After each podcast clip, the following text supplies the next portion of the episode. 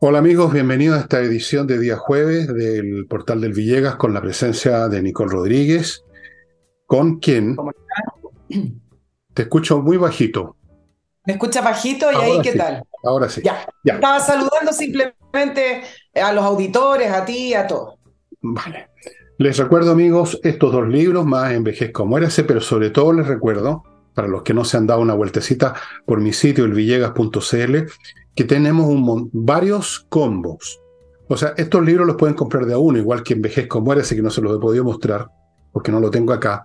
Pero hay varios combos que agregan en distintas combinaciones dos libros. Uno, Tsunami, que fue el primero de esta lista de libros que en cierto sentido han sido bastante, ha sido un poco como, lo, como los versos de Nostradamus, esa, esa ha sido la realidad. Ese y otro que se llama Julio César, que es un libro chiquitito. Ahora se los voy a mostrar. No sé dónde diablo lo puse. Julio César, que es un libro escrito para niños, para gente joven, joven, joven, em, con un lenguaje muy simple, pero por supuesto no es un lenguaje para niñitos, o sea, eh, los adultos pueden leerlo sin problema de que están leyendo un cuento de Peter Pan sobre Julio César, la República Romana, todo lo que pasó en ese tiempo, por qué se vino abajo la República y se convirtió en imperio, quién era este señor César, quién eran sus enemigos, el Pompeyo, em, Cicerón, que terminó perdiendo las manos, la lengua y la cabeza, eh, por cómo funcionaban las legiones romanas, por qué eran tan eficientes militarmente, eran como una máquina que avanzaba y no dejaba títere con cabeza. Todo eso está en este libro Julio César. Y en Tsunami están los prolegómenos de lo que se vino y que yo vi venir con 10 años de anticipación para horror de grandes y chicos y ocurrió.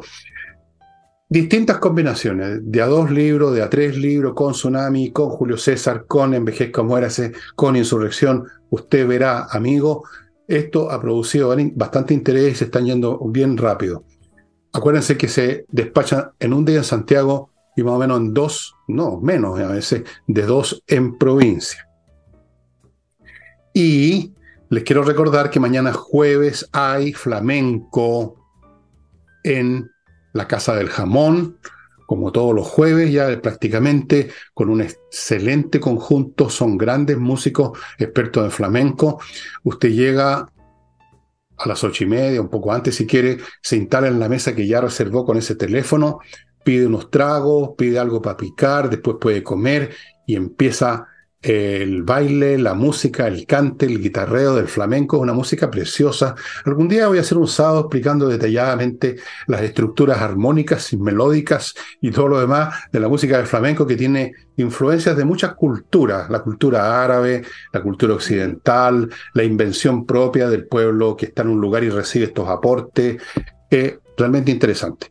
Y ahora sí, partimos con, con Nicole. me acordé del flamenco porque yo estuve en España y también me explicaron que el flamenco tiene distintas versiones, el flamenco popular, el flamenco más elegante, bueno, igual que lo que podría ser la cueca, ¿no es cierto? Cualquier baile típico también tiene distintas versiones, muy, muy entretenido, es interesante y bonito. Sí, sí, hay, hay, hay, hay, hay hartas formas de flamenco, hay un flamenco más como estilizado y hay un flamenco más más popular, más fuerte, más áspero, pero en todas las versiones eh, es una música potente y, ¿qué les digo yo? O sea, es para caerse, es, para salir en camilla a veces de lo potente que es.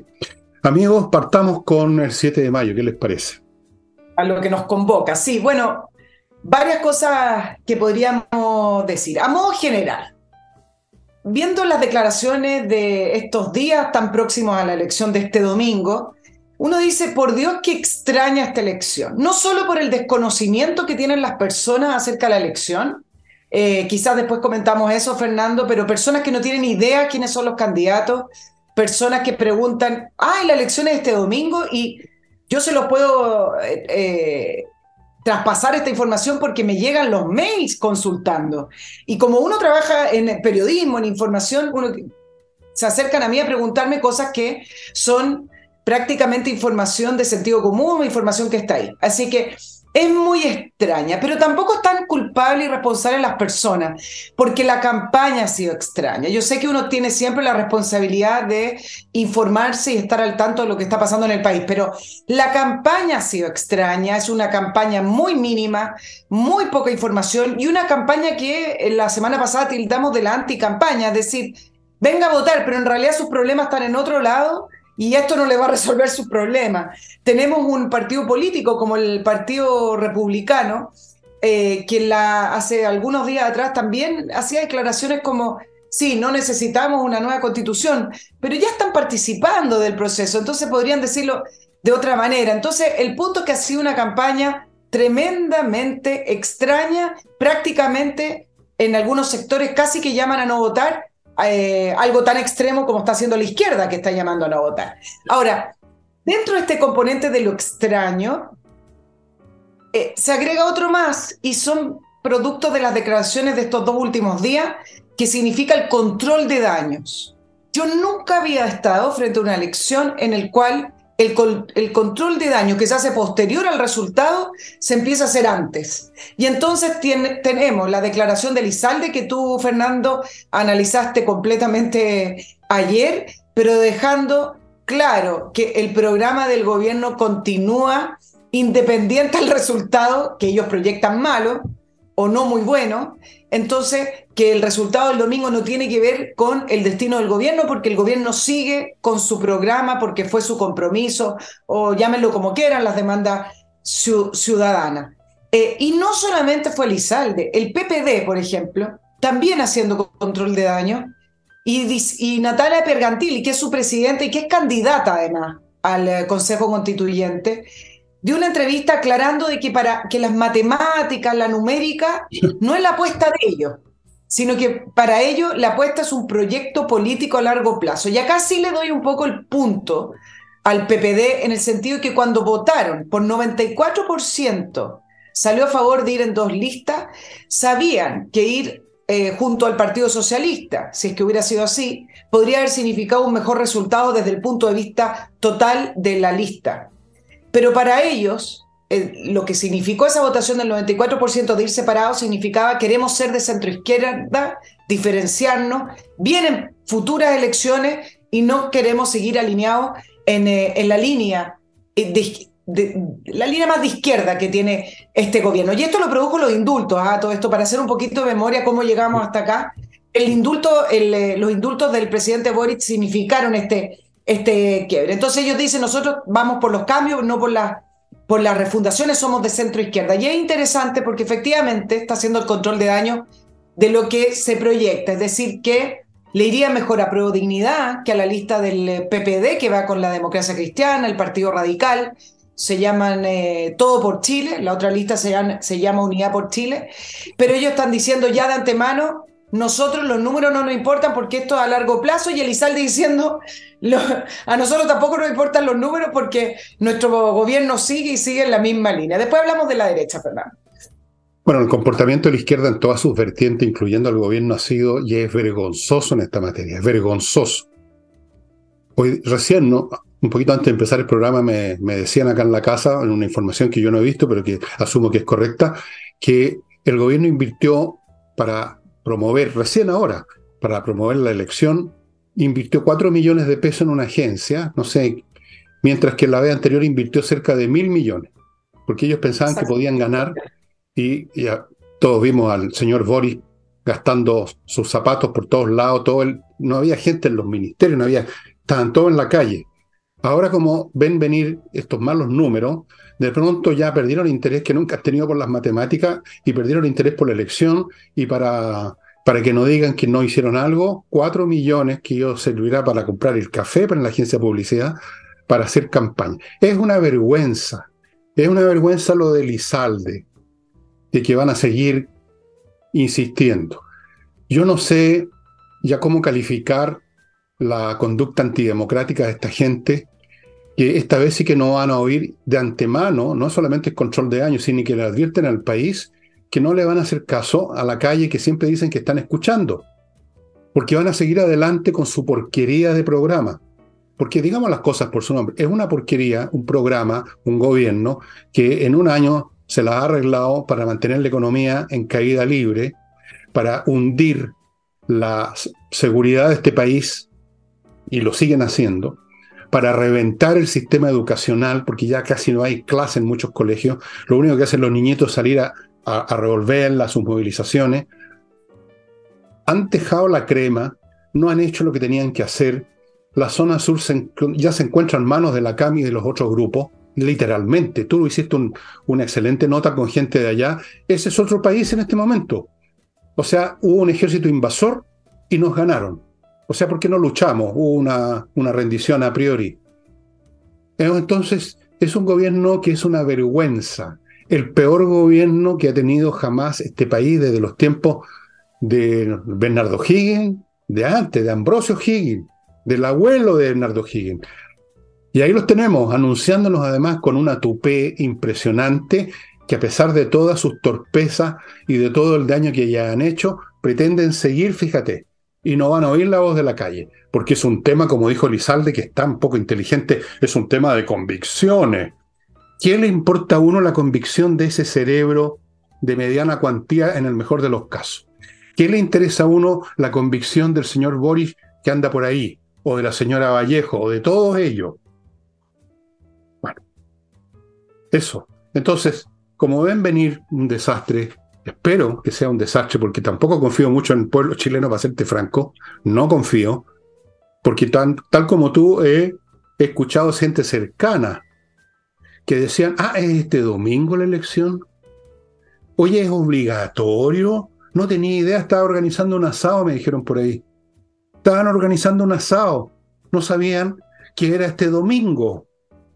Entonces, bueno, yo me voy a armar de paciencia, voy a decirle a todos ustedes, amigos, que si creían que esto no era obligatorio y estaban pensando en preparar un asado, ah, preparen el asado para después, háganlo en la noche, o vayan a votar temprano y háganlo a la hora de almuerzo, pero vayan a votar. Se están jugando el país, se están jugando el futuro sus hijos, sus nietos, se están jugando todo. Eh, es, verdad, y eh, una buena constitución quizá, una buena constitución escrita nuevamente, quizá no se note mucho, pero una mala constitución nos puede llevar a crisis muy profunda y a eh, finalmente hacer el, el, el, paso final de la, de la democracia y de nuestras instituciones. Por lo tanto, efectivamente le han quitado el le han quitado el piso a la elección, los propios políticos, nadie quiere mucho ver resultados, todos tienen un poco de susto, entonces le quitan el, peso a la elección, pero la elección sí tiene su propio peso. Ahora, eso desde el punto de vista constitucional, pero esta elección también va a ser un em, referéndum, un plebiscito, una, va a ser una manifestación acerca de cómo lo está haciendo el gobierno. Todas las elecciones que le tocan a los gobiernos siempre tienen que ver con la opinión, con la manifestación de lo que las personas están opinando acerca de el camino que está tomando el gobierno. Por eso este gobierno tiene tanto temor. Ahora, si analizamos y tomamos las palabras de Elizalde, Fernando, también hay otro factor, quizás y es por eso que dio esas declaraciones con respecto al programa, y tiene que ver con la presión que eh, ha estado ejerciendo el Partido Comunista hace ya por lo menos dos semanas.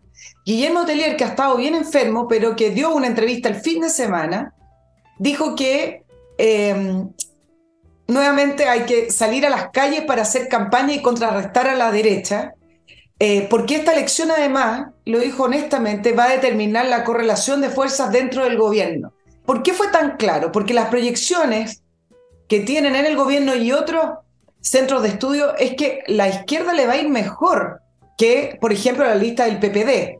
Y quizá incluso eh, a Prueba de Dignidad, que suma al Frente Amplio con el Partido Comunista en votos, le puede ir incluso mejor que al Partido Socialista. Entonces, ya están adelantando que si se dan esos números, ellos van a presionar por una nueva correlación de fuerza al interior del, del, gobierno. Y lo han dicho en varias entrevistas. Incluso también Lautaro Carmona, el secretario del Partido Comunista, dijo que los resultados de esta elección no ponen en cuestionamiento las prioridades del gobierno eh, y habló de que a lo mejor se pagan costos por no avanzar en el programa, es decir, un análisis completamente distinto a lo que ha manifestado la ciudadanía y, volvió a hablar también de la correlación de fuerza. Entonces, por eso Elizalde, que está muy nuevo en el gobierno, hace una especie de declaración de fe con respecto al programa previo a, los resultados de, esta elección.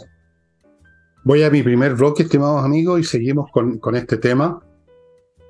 Autowolf.cl, póngase en contacto con ellos para que vayan a su casa a dejarle estupendo la carrocería de su vehículo en un día frente a sus ojos en su casa.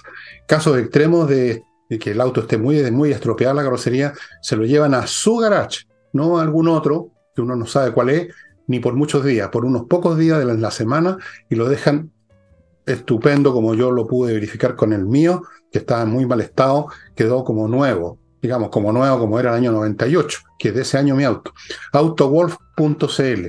Continúo con Kame ERP, un software eh, financiero para todo tipo de empresas para mm, revisar cómo va los estados financieros, si los clientes están pagando, quiénes son los que no están pagando, controlar stock, procesar remuneraciones, e integrarse con los bancos, con el servicio de impuesto interno, con Mercado Libre, si viene a cuento, y un montón de cosas más. Todo, todo, todo el paquete financiero, administrativo y de control y gestión de una empresa, pónganlo en manos de CAME, ERP, que implementan dos horas esta cuestión y tiene planes desde 12 UF al año. Sigo con Remodeling, otra empresa, pero esta se dedica no a remodelar sus finanzas, sino que su casa. Si usted la quiere amononar, ya sea para vivir en un ambiente más bonito, se está aburrido del color de la pintura, o está preparándola para vender, Remodeling es una empresa con puros profesionales de la remodelación pintores profesionales, arregladores o cambiadores de piso profesionales, mueblistas profesionales, arquitectos, todo lo que usted necesite según lo que usted quiera hacer en remodeling. Y siguiendo con lugares donde uno vive, los edificios, hay también un software para los edificios. Un edificio es un asunto bastante complicado todos tienen personal, el conserje, montones de personas que trabajan ahí, hay que procesar temas administrativos, sueldos, cotizaciones, está el tema del edificio mismo, la mantención, los ascensores, el agua, la calefacción, miles de cosas. Edifito es un software que atiende todo esto, el conjunto de la gestión de un edificio y es tan eficiente que se está usando en miles de edificios en toda América Latina. Así es que si usted ha tenido problemas una y otra vez, póngase en manos de este software, consulte, entre a Edifito. Em, ¿Seguimos la lección? Bueno, yo creo que es lo más importante, pero por supuesto vamos a tocar otros temas, tenemos bastante tiempo. Em, este es un gobierno que no tiene, no tiene salvación, no tiene, no tiene remedio, no va a cambiar, no hay una segunda alma que va a agarrar vuelo. Lo más que uno puede esperar es que el alma, que es la misma alma de todos ellos, eh, se aplique con más o menos velocidad, con más o menos éxito. Por eso que he dicho, lo más probable es que las cosas sigan como han estado hasta ahora, pero empeorando a distintos grados de velocidad según las circunstancias del mundo. Por ejemplo, si hay, como yo creo que va a haber de aquí a tres años por lo menos, va a haber una guerra más en este mundo y la situación económica mundial va a realmente ser espantosa, o si hay una crisis financiera que está agarrando algunos bancos y esto se contagia, bueno, la, el plano inclinado va a aumentar su inclinación y nos vamos a ir más rápido. Si las cosas son positivas, si llega la paz, si llegan los extraterrestres, y, paran la guerra y todo, vamos a seguir en declive, pero más suave. Eso es lo que yo creo como más probable, pero hay otros cursos posibles. Incluso uno, el más terrible, el más salvaje, el más brutal, de aquí a unos dos o tres años, probabilidades escasas, pero es tan terrible que esas pocas probabilidades multiplicadas por su daño son aterradores. Sería un enfrentamiento civil, un conflicto civil ya clásico, o sea, tipo guerra civil, con fuerzas armadas divididas, con, o sea, todos contra todos. Ese es el escenario más improbable, pero el peor. Pero hay otros también, no sé. Lo que sí está claro es que este gobierno no va a cambiar con ninguna elección, ni con esta, ni incluso si en el en el plebiscito de salida a la gente no le gusta lo que están, lo que terminen de hacer y lo rechaza una vez más, el gobierno va a seguir con los Elizalde diciendo que ellos tienen convicciones. Sí, ahora, con respecto a, los cambios que puede tener el gobierno, efectivamente en el programa no, pero sí podrían haber movimientos que serían interesantes según sean los resultados. Por ejemplo, el, eh, la, a Pro Dignidad siempre le molestó que el PPD junto con el Partido Radical, la DC no está en el gobierno, así que no, prácticamente no cuenta, no está ninguna hayan, eh, hayan decidido ir por una lista aparte. Dicen que eso sí, en el número total de votación de la centro izquierda y de la izquierda les va a pesar. Por lo tanto, mm, si realmente le va mal a la izquierda y le va mal al PPD en su conjunto, sí le van a achacar el resultado y quizás ahí ponen en una posición muy incómoda a Carolina Toa. Pero como sea, hay muchos analistas hoy tirando algunas cifras y todo. Yo creo que a modo general decir que me da, me da la impresión de que lo que va a ocurrir en esta elección es que todos van a agarrar ciertos números y ciertas cifras, como dice nuestro presidente, cherry picking, para poder interpretarlas a su gusto. Ah, y para no parecer, para, y siempre ha sido así en todo caso, para no parecer muy perdedores o para parecer realmente triunfadores. Pero ¿cuáles son las cifras que nos interesan en lo global? Uno, el gobierno debiera obtener, el gobierno me refiero a su lista oficial y si le sumamos el PPD, por lo menos dicen algunos el 38% que obtuvo la aprueba. El gobierno siempre ha estado, el presidente Boric, en aprobación con esa cifra del 25%, entre 20 y 25, que es esa cifra dura que obtuvo en primera vuelta y es esa cifra que siempre lo, lo, lo sigue o que lo aprueba independiente a lo que haga. Esa es la cifra importante para el gobierno porque menos de eso sería un fracaso total. Menos del 38% que obtuvo la prueba sería un gobierno en la UTI. Luego está la diferencia entre la lista del PPD con la lista del Partido Socialista. Y luego tenemos la, la global de esas dos listas para sumar cuántos votos aprueba la, la, conducción que tiene este gobierno. Y desde el punto de vista de la derecha, la guerra ha sido mucho más dramática porque acá se disputan efectivamente la hegemonía, como se dice, de la de la centro derecha y cómo se proyecta que el Partido Republicano va a tener un muy buen resultado. Esa es una de las cifras también más importantes porque tiene que ver con los liderazgos y porque el Partido Republicano ha tenido un líder encabezando la, la, la campaña electoral con José Antonio Cast, no así Chile Vamos, por lo tanto la diferencia entre ambos bloques es importante y la suma de ambos porque la suma de ambos va a escribir la constitución. Sí, bueno, de todos esos cálculos que hacen los políticos que tú has explicado, a mí me interesa una sola cosa, que simplemente la oposición tenga la mayoría suficiente en el Consejo para que no vaya a salir una porquería o por, de proposición constitucional, o por lo menos si sale una porquería, que sea una porquería con, para el otro lado, digamos, una cosa que distinta a lo que quiere la izquierda, que es echar abajo este país y construir no se sabe qué.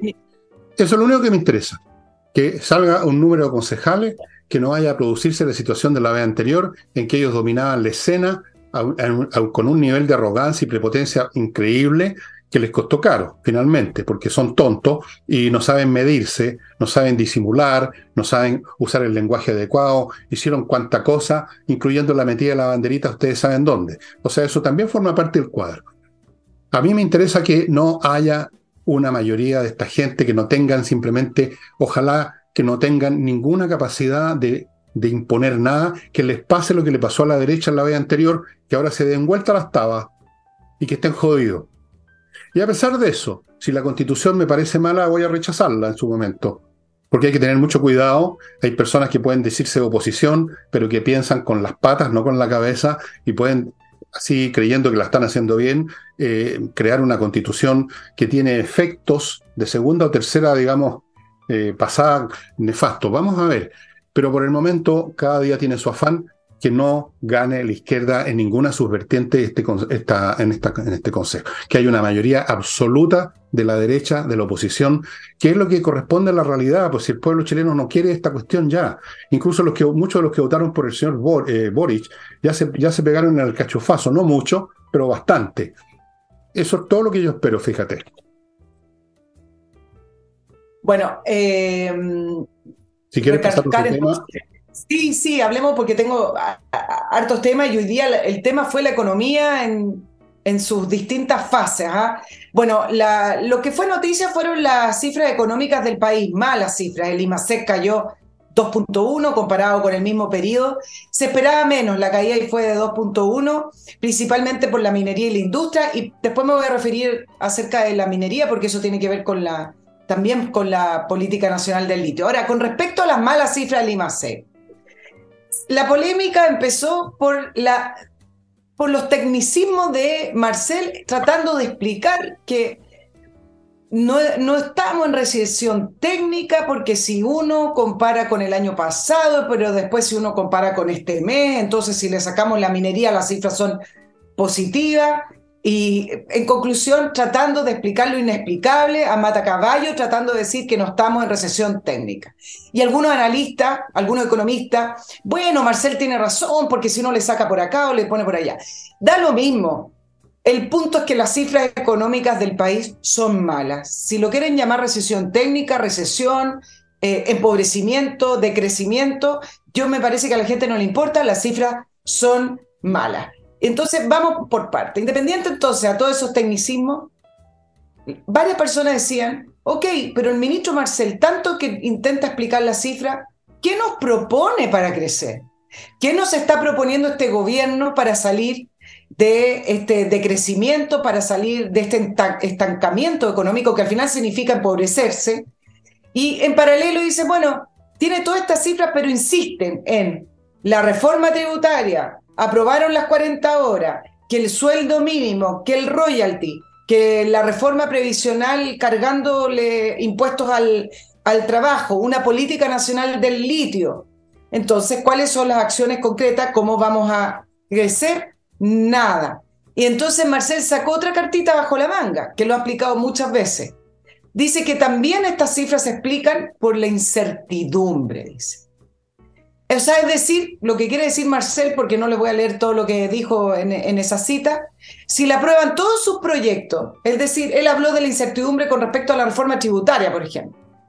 Si le aprueban todos sus proyectos, entonces acaba la incertidumbre y se acaba el problema. La gente va a venir a invertir a Chile, usted va a invertir en su negocio, usted le va a meter más plata a su ah, negocio y es completamente al revés. Si le llegaran a aprobar todos estos proyectos tal cual como están, Sí, se acaba la incertidumbre, pero se profundiza el problema, porque estos proyectos son malos y estos proyectos ahogan la inversión. Por lo tanto, este tema de la incertidumbre, Marcel lo ha repetido muchas veces. El señor Marcel se ha convertido en un Tony en esta materia ya, pues simplemente dejó de ser economista.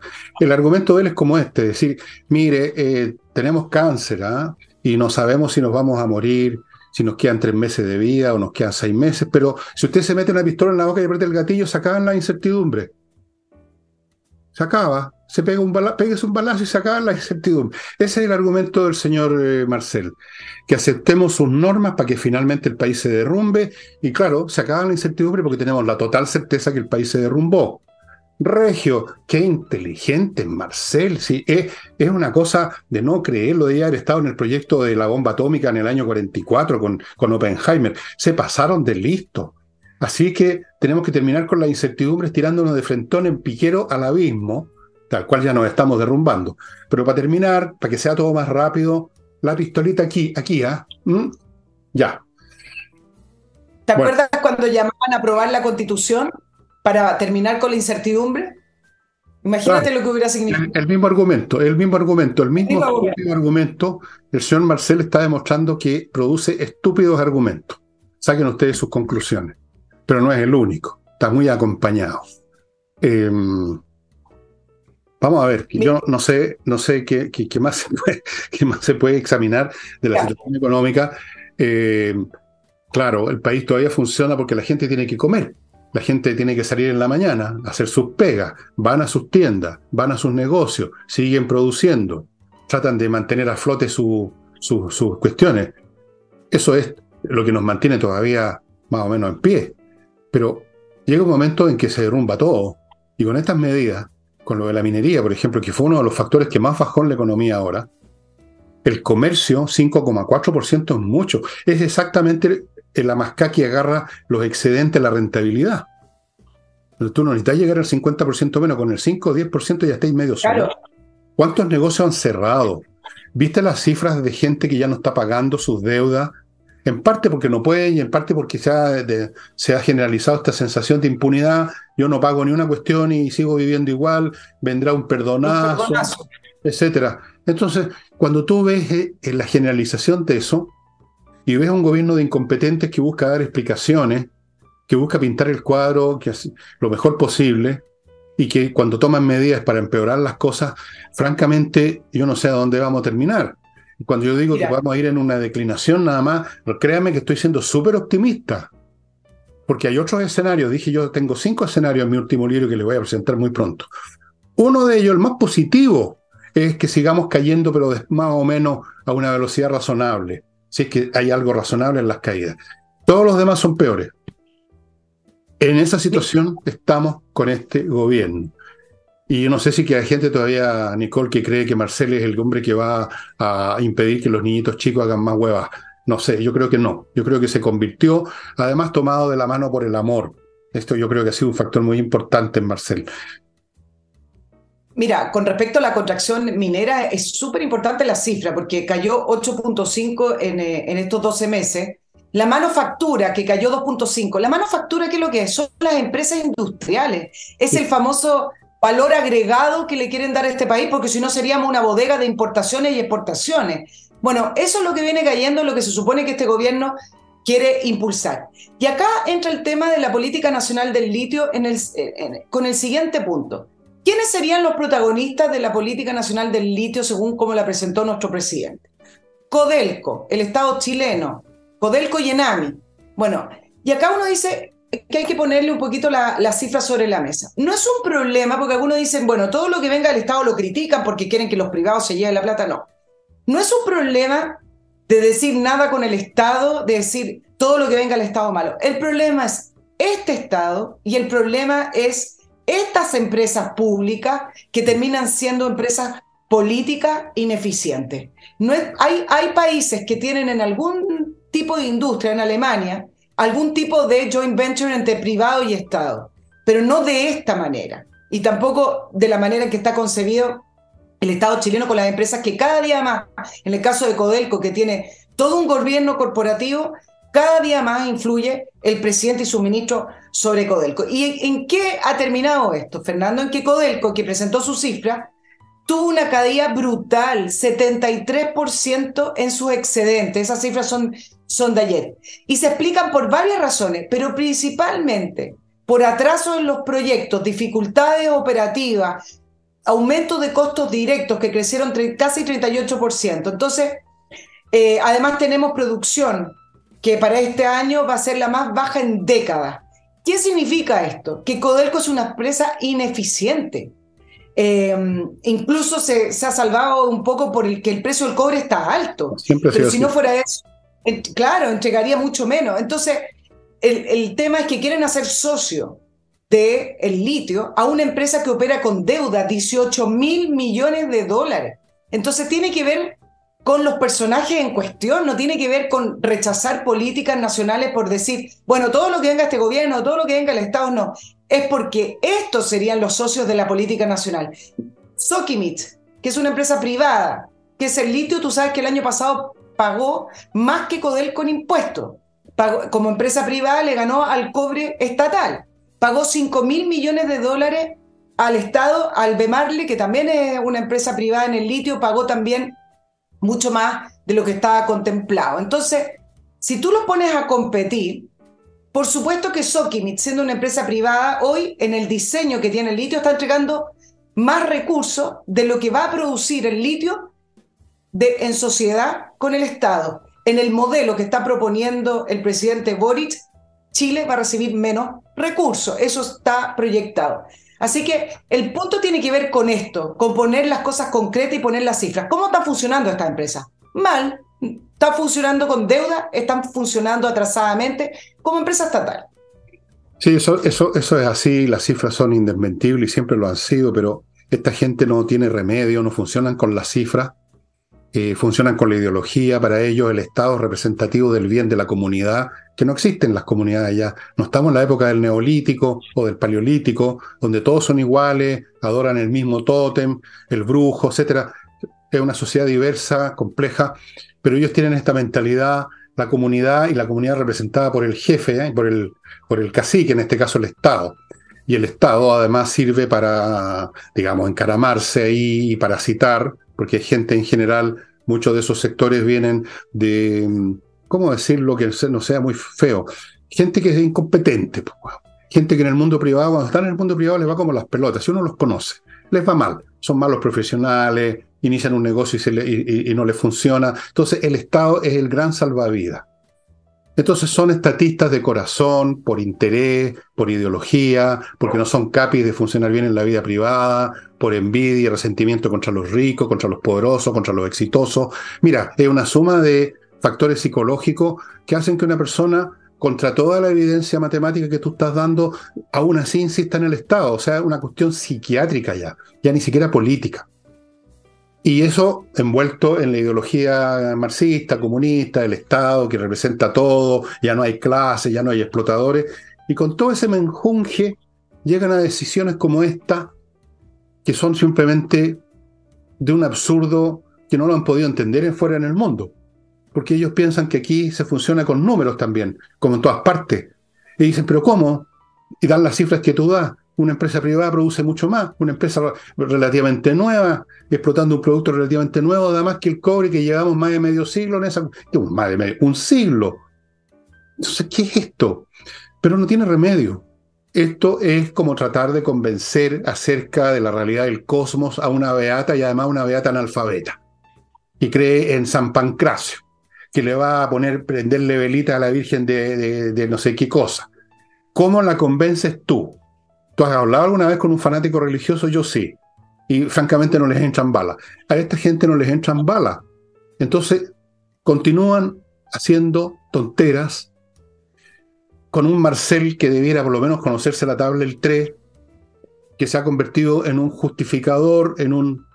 Eh, ¿Cómo lo llaman los gringos a estos que hacen el doctoring? Eh, que hacen, arreglan las cosas, la retórica para explicar lo inexplicable, como decías tú.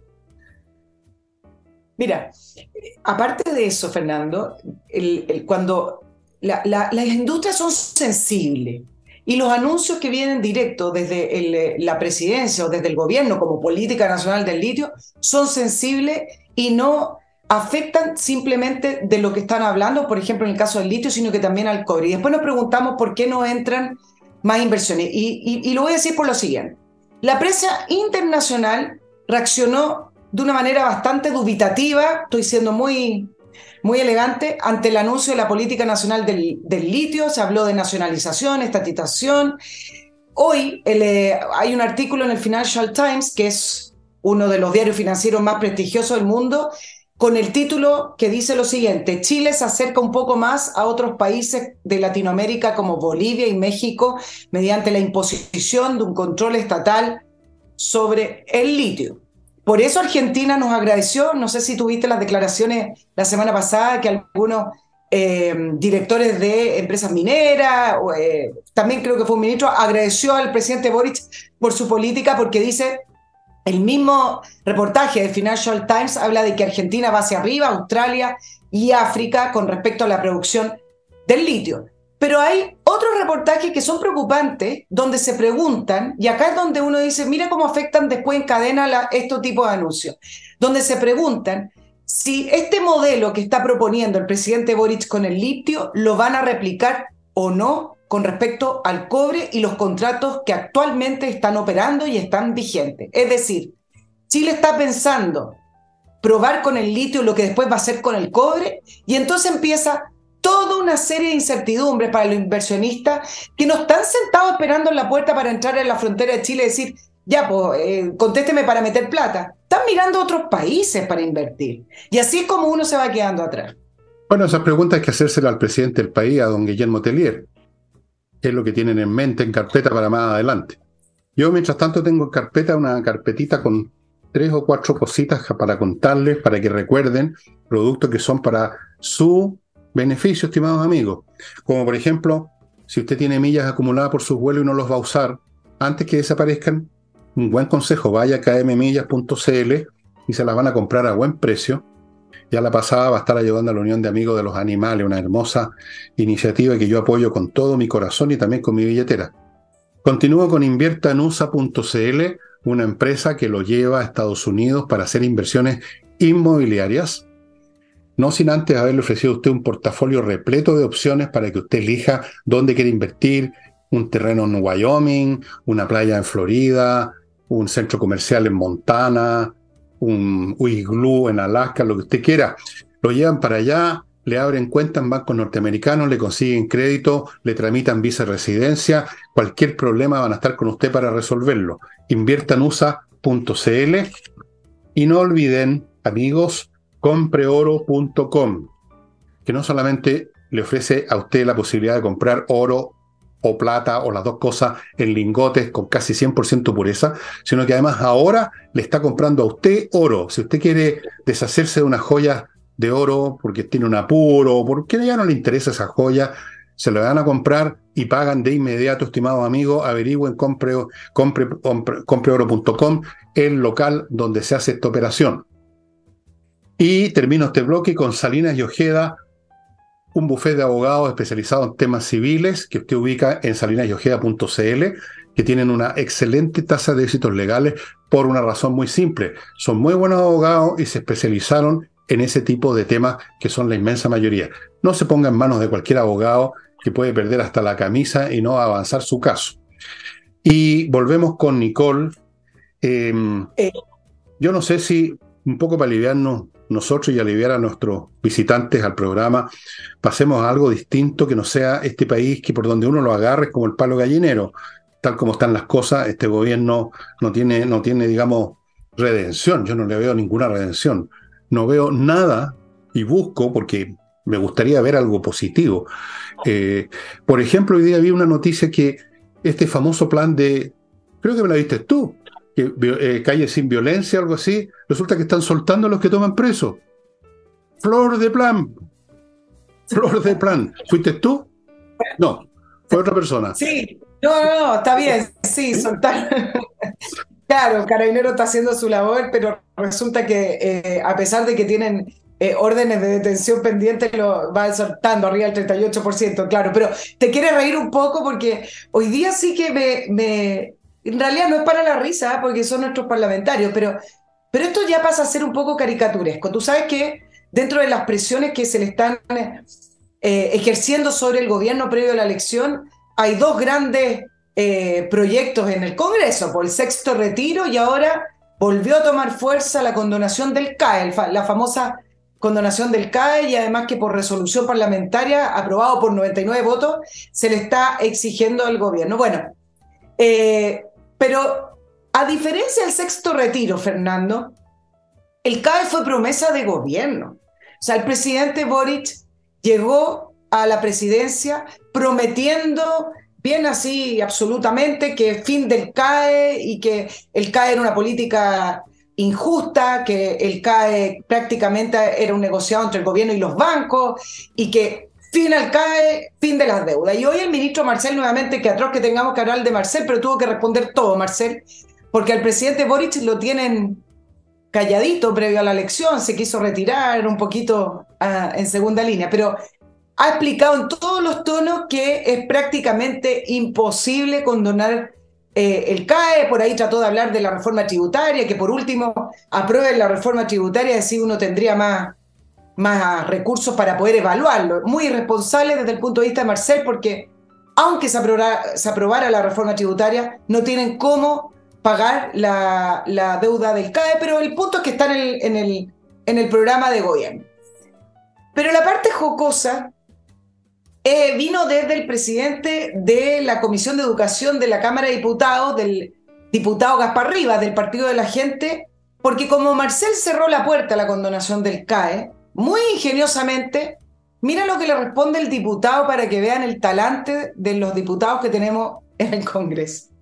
Si el ministro está tan preocupado que la condonación del CAE involucre recursos del Estado, lo invito a que apoye el proyecto de ley de condonación del CAE y lo lea, porque este proyecto no solamente condona el CAE, sino que elimina totalmente las deudas que tanto el Estado y los usuarios del crédito tienen con la banca.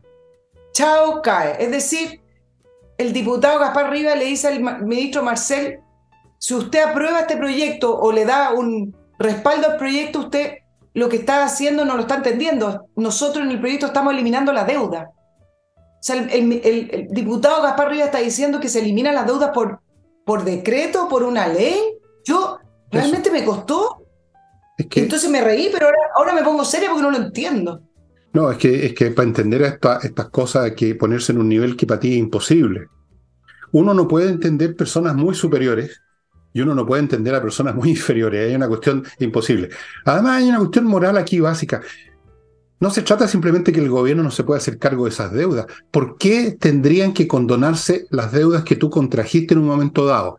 ¿Cuál es la moral de que si tú contraes una deuda, suponiendo que tú como una persona mínimamente inteligente examinaste las condiciones de la deuda que vas a contraer, a menos que sea un fresco que espera, ya no importa porque igual me la van a perdonar después. Deben haber muchos de esos.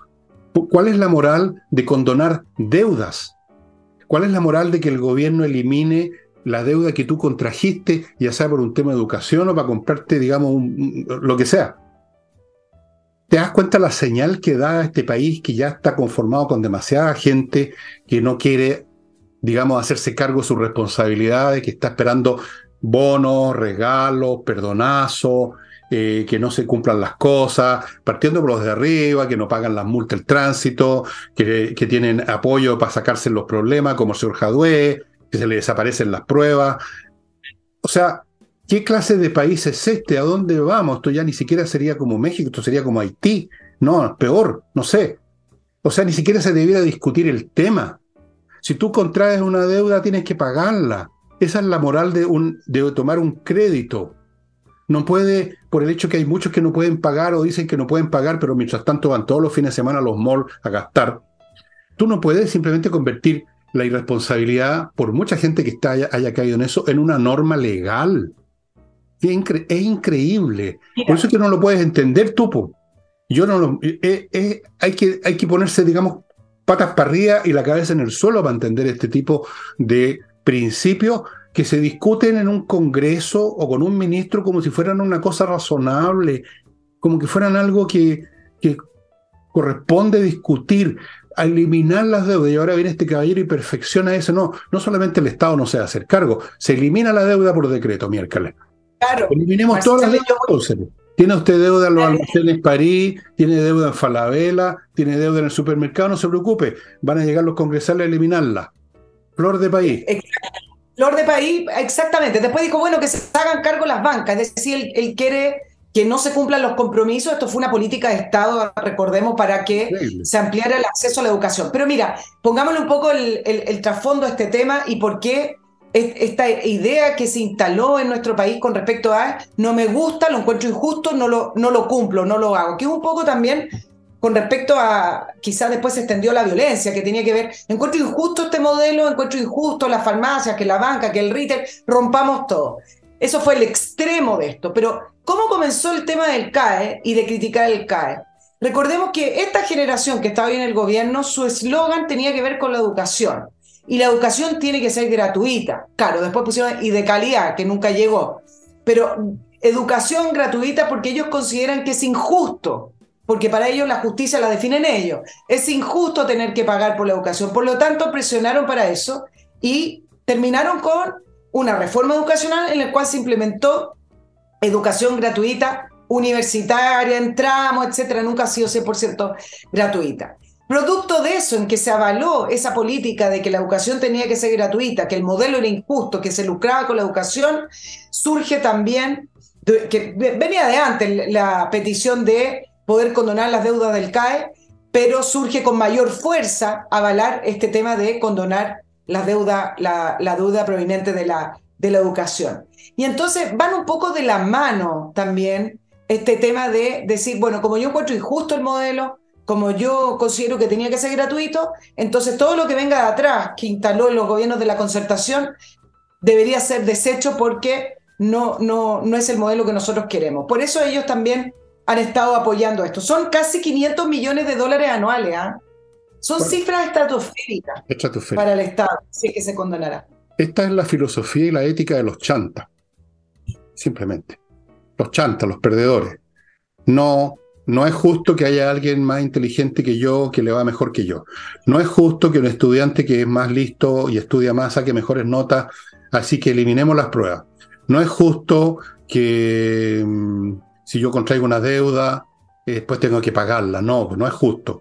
No es justo que haya alguien que es más famoso que yo. No es justo no es justo, no es justo, no es justo que haya alguien mejor que yo, en, todo, en cualquier aspecto. No es justo. La justicia consiste en que somos todos chantas. La justicia es que somos todos pobres. La justicia es que estamos todos sin pega. La justicia es que estamos todos muriéndonos de hambre. La justicia es que somos todos unos pobres y tristes huevones. Esa es la justicia como la entiende esta gente. Y como es una, una, una concepción completamente eh, absurda, lo que sucede es que todo se hunde, el país se hunde, la economía se hunde, y la justicia consiste en que nos ahogamos todos por igual. Como cuando se hunde un barco, todos se ahogan. Los de primera clase, segunda, el, el estirage, todo el mundo se ahoga por igual. Ese es el colmo de la justicia para esta gente. Todos reventados, todos jodidos, todos iguales, todos abajo. Gran justicia. Al fin se hizo justicia en este mundo porque ya no hay más tipos que están más arriba que yo, son mejores que yo, que tienen más éxito que yo, que se creen estos infelices, me desposeyeron, me explotaron, echemos todo abajo, rompamos todo, como dices tú. Esa es la filosofía que anima a esta pobre gente.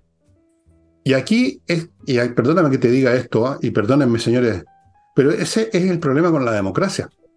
Cuando se convierte en populismo y demagogia, y los peores instintos de la mayoría de la población se convierten en norma, se convierten en un deber ser, se convierten en un paradigma, y los políticos que son en general una manga de mediocridades ambiciosas, explotan eso para llegar arriba, para llegar arriba en la parte más arriba del barco que se está hundiendo.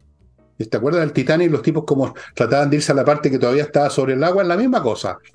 Entonces, eso es lo que reina hoy en materia de deuda, en materia de... Mira, en materia de educación está el tema de las deudas, está el tema de que quieren eliminar las pruebas, porque eso no es justo. No es justo que tú sacas un 7 y el otro saca un 2. No es justo que sea más inteligente que yo.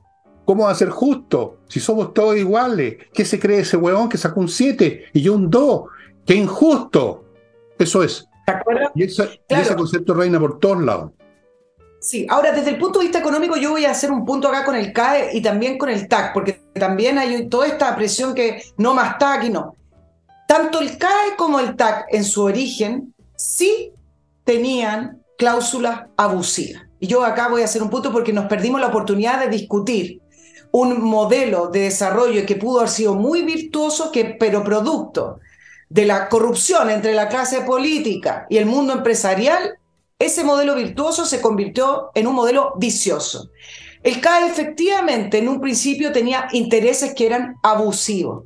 En el último gobierno de Sebastián Piñera, si que mal no lo recuerdo, o de haber sido el primer gobierno de Sebastián Piñera, finalmente los intereses que se pagaban por el CAE terminaron siendo intereses normales, intereses que se pagaban en la banca como cualquier persona. Lo mismo con el TAC, con las utilidades que se le aseguraron a las empresas. Un modelo que es tremendamente virtuoso, el poder construir carretera, pero que entran los privados y que usted tiene que pagar por pasar, donde se deberían pagar tarifas racionales, terminó siendo también un modelo viciado porque se le entregó a estas empresas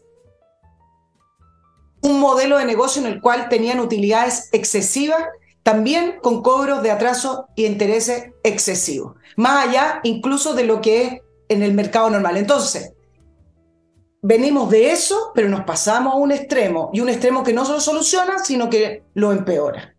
Bueno, además te puedo decir dos cosas respecto a lo que tú has dicho. Primero, que por abusivas que sean las cláusulas, nadie te llevó la mano a la fuerza para firmarlas.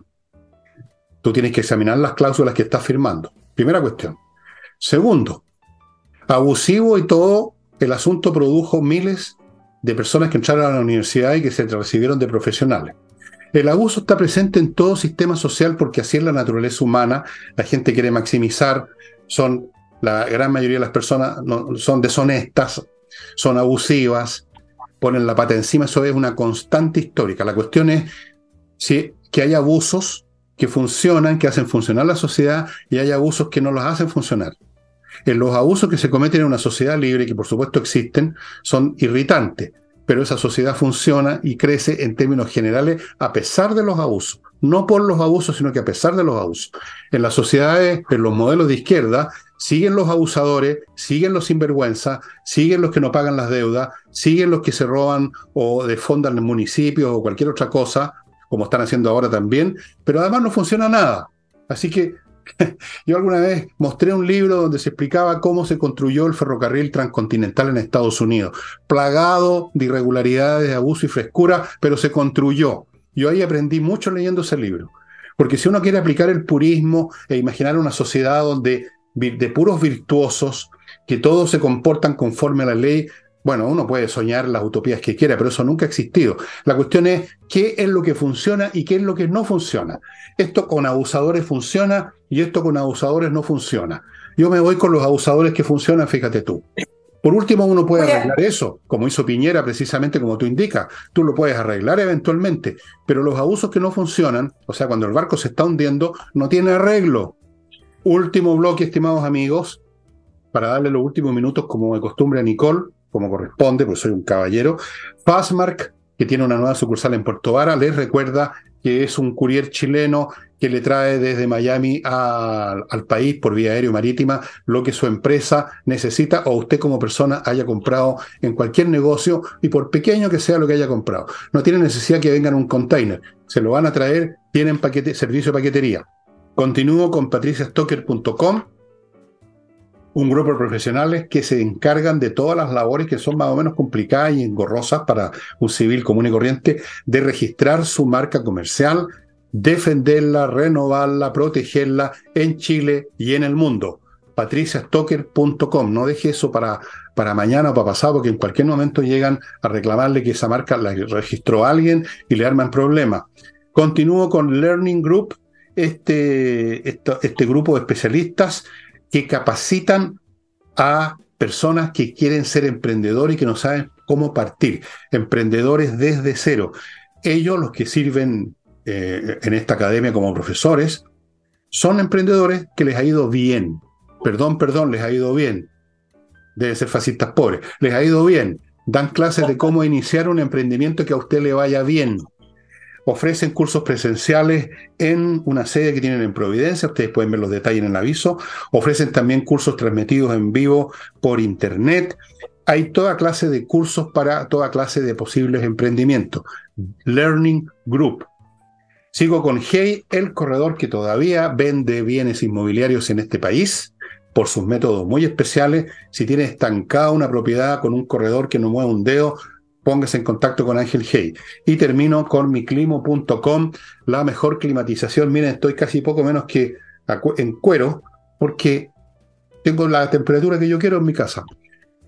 miclimo.com está haciendo un tremendo éxito en el sur de Chile. Muchas empresas están instalando en sus oficinas y yo le recomiendo, porque yo lo tengo en mi casa y sé lo bueno que es el sistema, que lo haga usted también. Y ahora, Nicole, usted es la dueña del programa hasta que termine.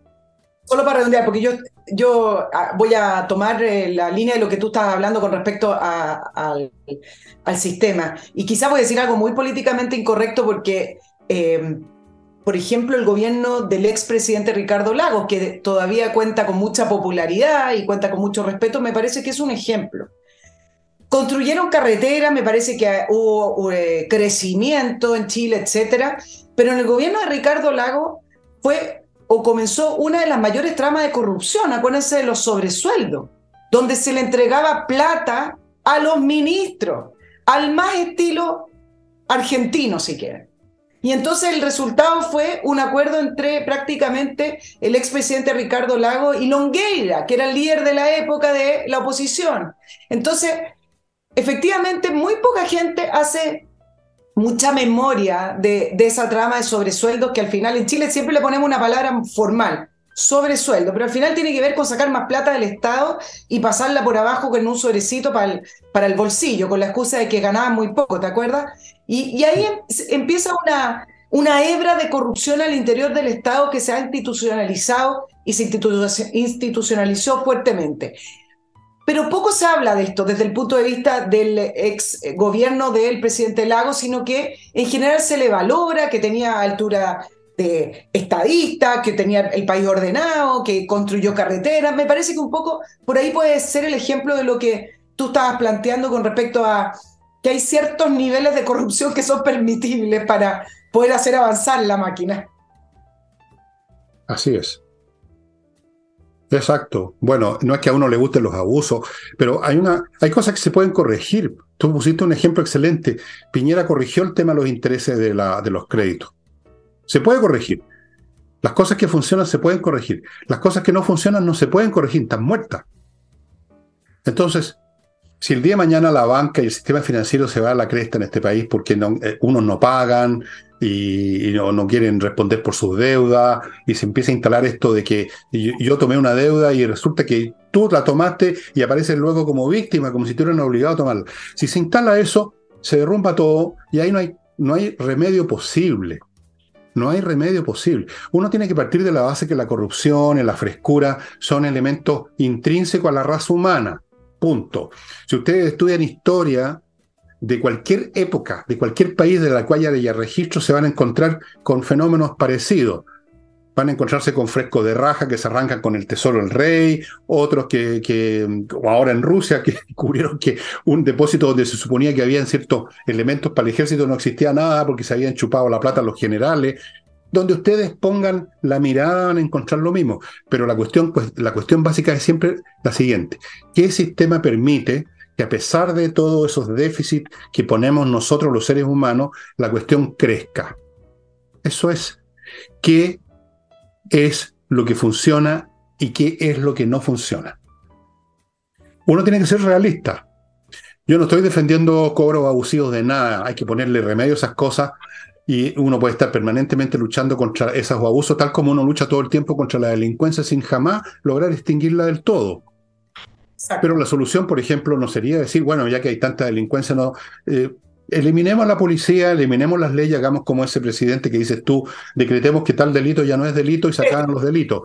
Bueno, ese, ese esquema es de una imbecilidad tan absoluta el pretender una, una cosa, digamos, como esa, que no tiene, no hay, no hay palabras. Yo me quedo, me quedo sin palabras para calificar.